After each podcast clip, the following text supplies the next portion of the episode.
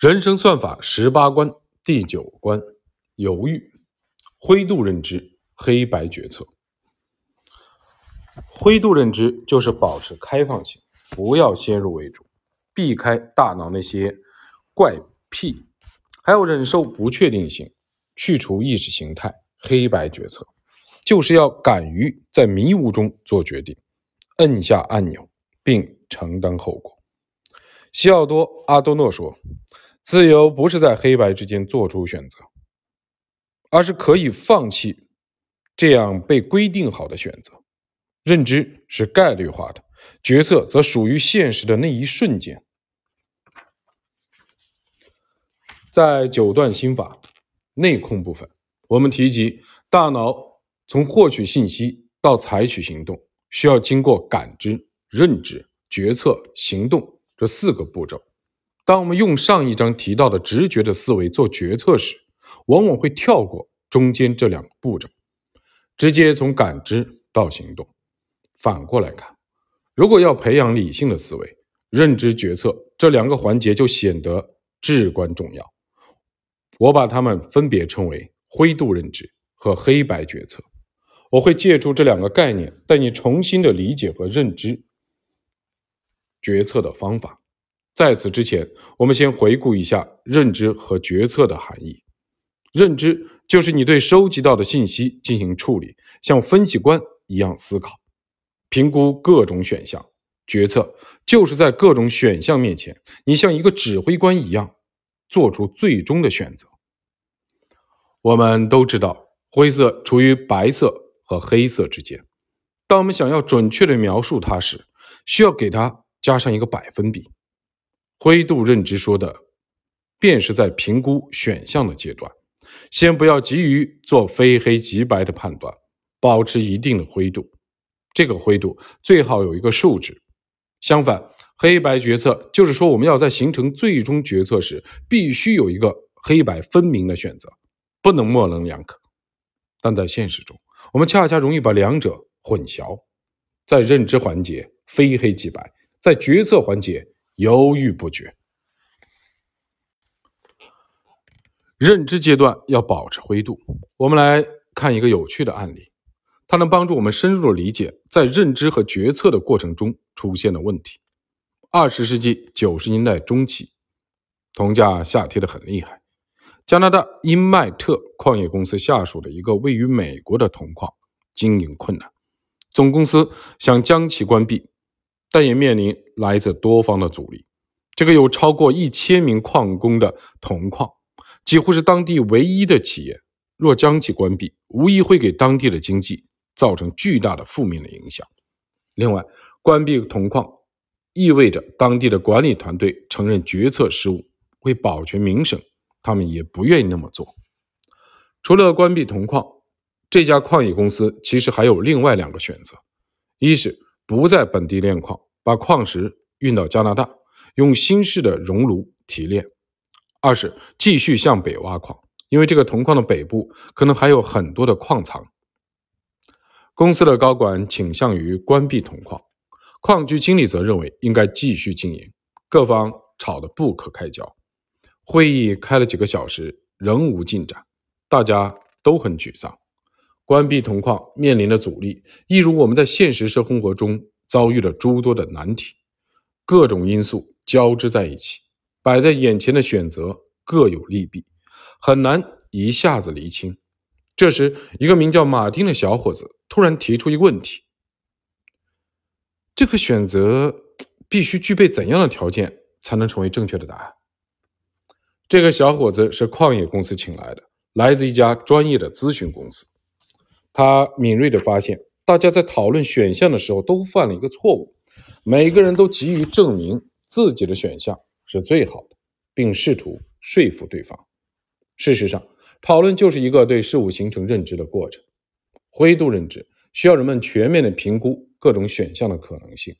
如果每个人都固守自己的观点，反对别人的认知，而没有人像分析师一样真正的思考每个方案的可行性、成本。和收益，会议自然无法进行下去。提出这个问题的人名叫罗杰·马丁，后来他成为多伦多大学罗特曼管理学院的院长。他的商业的思想在全球都产生了一定的影响力。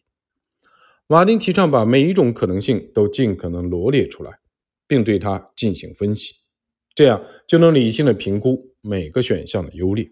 事实上，一旦开始这样思考问题，我们看待问题的方式就会发生转变，因为他把我们从一场非黑即白的对错之争中拉回到对事实本身上的判定上。换句话说，在认知阶段，无需非黑即白。不要把讨论方案变成坚守立场的攻防战。当矿业公司的人员从黑白认知转为灰度认知时，局面随即发生了转变。三个方案的可行性变得一目了然。把矿石从海上运往加拿大这个选项听起来不错，但一算账就会发现费用远远超过预期，所以只能放弃。扩大矿区的选项也很有吸引力。但从技术的角度来看，新旧矿脉之间有一个巨大的岩壁，打穿岩壁的成本过高，所以也不可行。到最后，大家发现，尽管关闭铜矿的决定很艰难，但它是唯一可行的选项。经过灰度认知这个过程，连反对者也不得不接受这个决策。它的秘密在于不把时间和资源浪费在。非黑即白的争吵上，而是对每个选项进行灰度数值的确认。例如，马丁的确认办法是衡量每个方案所需的条件。这就好比从认知的角度发起一场实战模拟或者压力测试。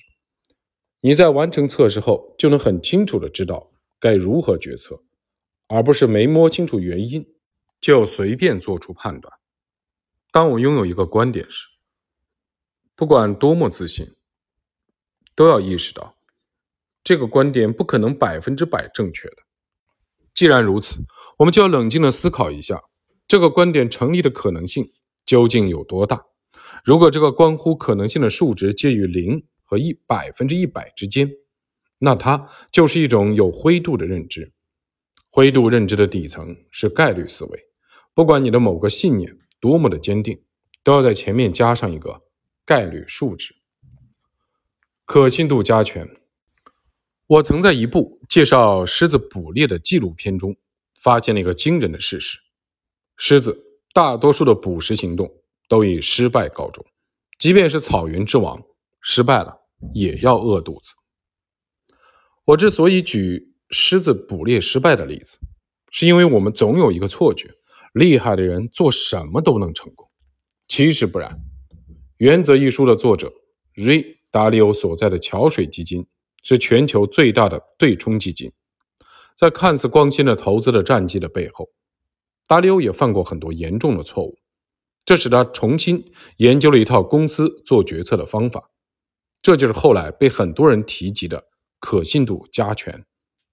桥水基金采用这套方法之后，投资决策的质量得到了大幅度的提升。事实上，可信度加权就是典型的在灰度的认知下取得的决策方式。鉴于这种方式非常实用，我觉得有必要好好的解释一下。你可以把加权理解为乘以权重。举个例子，开一个家庭会议，一家人就要不要买洗碗机这件事情表态，其中每位家庭成员的意见的权重不一样。比如，妻子的权重是百分之五十。丈夫的权重是百分之二十五，孩子的权重是百分之二十五。最后在做统计的时候，妻子的一票相当于丈夫的两票。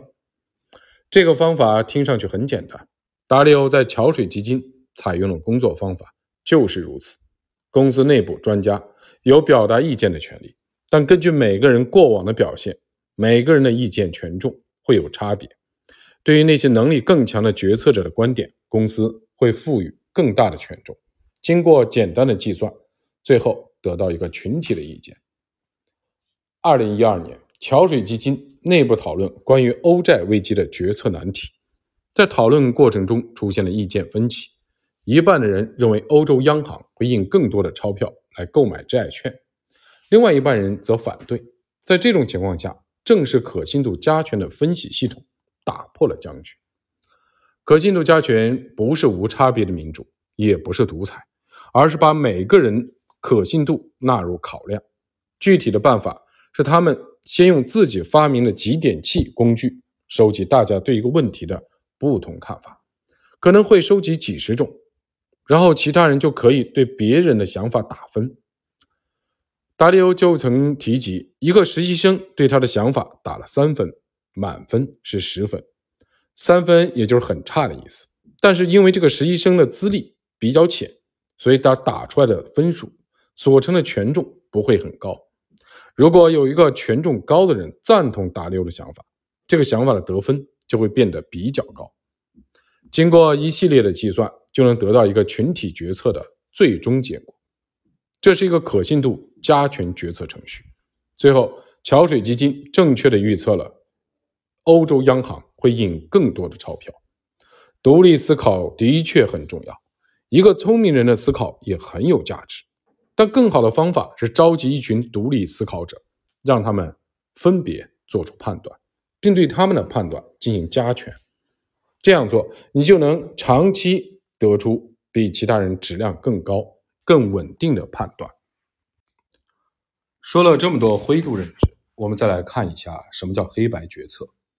黑白决策相对比较简单，就是要敢拍板，做出非黑即白的决定，不要模棱两可、犹豫不决。假如人生是一个超级的电脑游戏，那么这个游戏有一个重要的规则设置，即你在某个时间只能出现在某个地点。比如你想结婚，现在有两个不错的对象，两者各有优缺点。但你最终只能选择一个。人生充满了类似的向左还是向右的岔路口，就是这个游戏最有趣的两个规则之一。另一个规则是该游戏只能玩一次，决策者要为其他人负责的，就像在战场上打仗，指令必须清晰，不得含糊。这就是领导的意义和价值。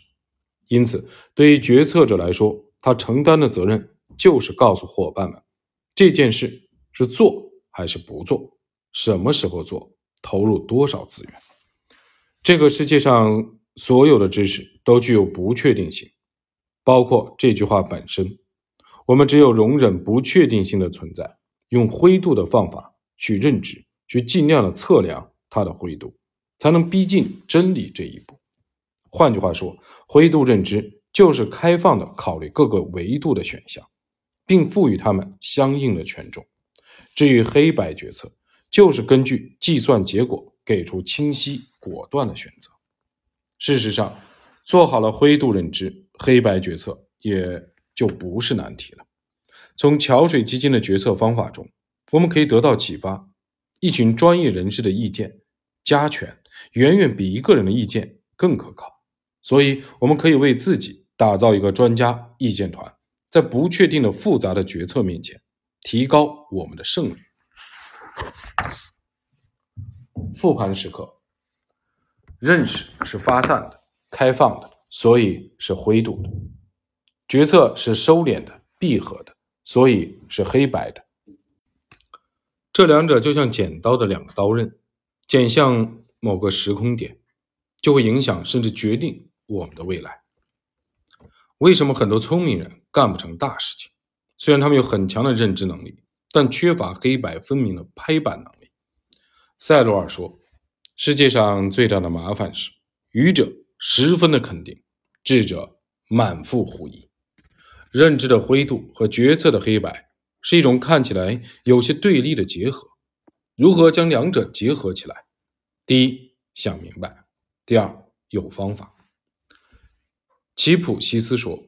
我们决策的历史记录不是太好，信任直觉或进行严密的分析都不能保证我们做出决策，但一个好的流程就可以。研究表明，决策的流程更为重要，比分析重要六倍。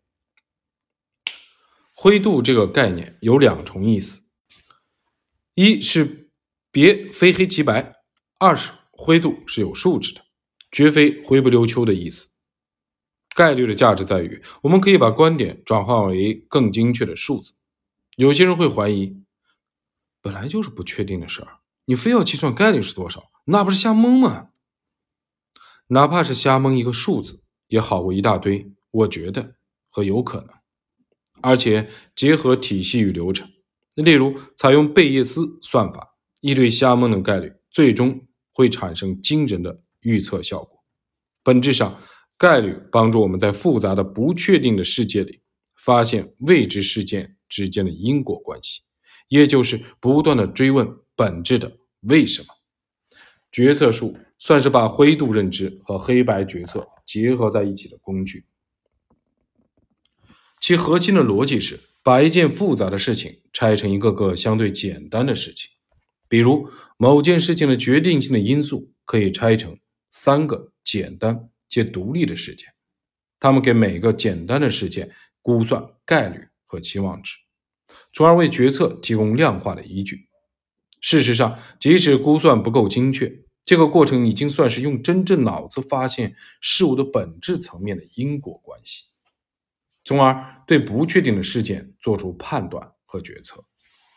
查理芒格说：“假如有二十种相互影响的因素，那么你必须学会处理这种错综复杂的关系，因为世界就是这样。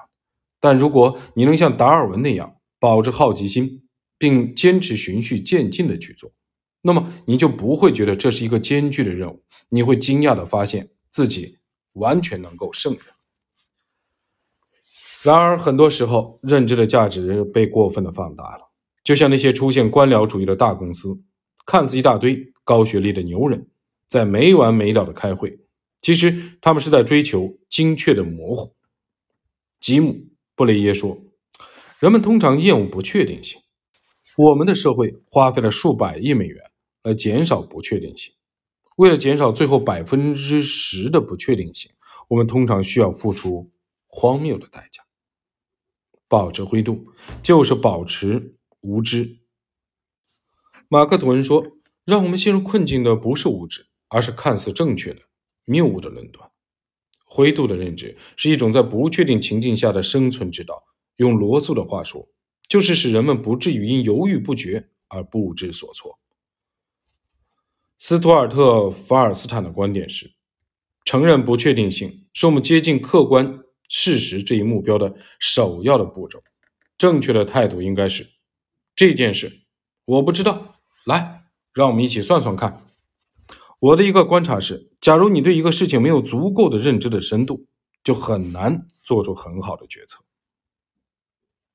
当你非要做决定的时候，随便找一个决定也好过不做决定，尤其是在战场上。当然，我们在说不的时候，也是在做决定。人不敢做决定的原因是不愿意承担不确定的风险，但我们一定要认识到，任何一个决定一定是有利有弊、有得有失。你必须一刀切下去。胆小鬼、道德的逃避者、思维的洁癖者，都无法做到黑白决策。决策就是对未来下注，你无需每次面对，你要做的是建立一个整体的期望值为正的下注体系。而且这个体系可以不断的进化和完善。从商业模式的角度来看，你最好开一个赌场。黑白决策的另外一个潜台词就是别后悔。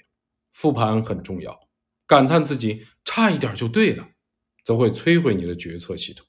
尼采说，懊悔是在重复第一次的愚蠢的行为。复盘的关键是分清结果和运气。例如，你做某件事情。获胜的概率是百分之六十。假如你输了，也不奇怪，因为你落入了要输的那百分之四十的概率区间，这属于运气。复盘需要回到灰度认知，需要对决策的流程进行评估，包括对概率的数值进行更新。以我的观察来看，决策是一种需要锻炼的能力。从教育的角度来看，父母对孩子养育的过于精细，其实就是剥夺了孩子。锻炼决策能力的机会。对于认知，有些人说人算不如天算，那还要不要算呢？当然要，否则你就会屈服于命运。厉害的决策者看起来都是举重若轻的。然而，我们千万不要因此产生错觉，以为决策是一个简单的事情。正如弗里德里克·麦特兰德所说：“简单是长期努力的结果，而不是起点。真正的屠龙术，莫不如是。”最后总结一下：认知是发散的、开放的，所以是灰度的；决策是收敛的、闭合的，所以是黑白的。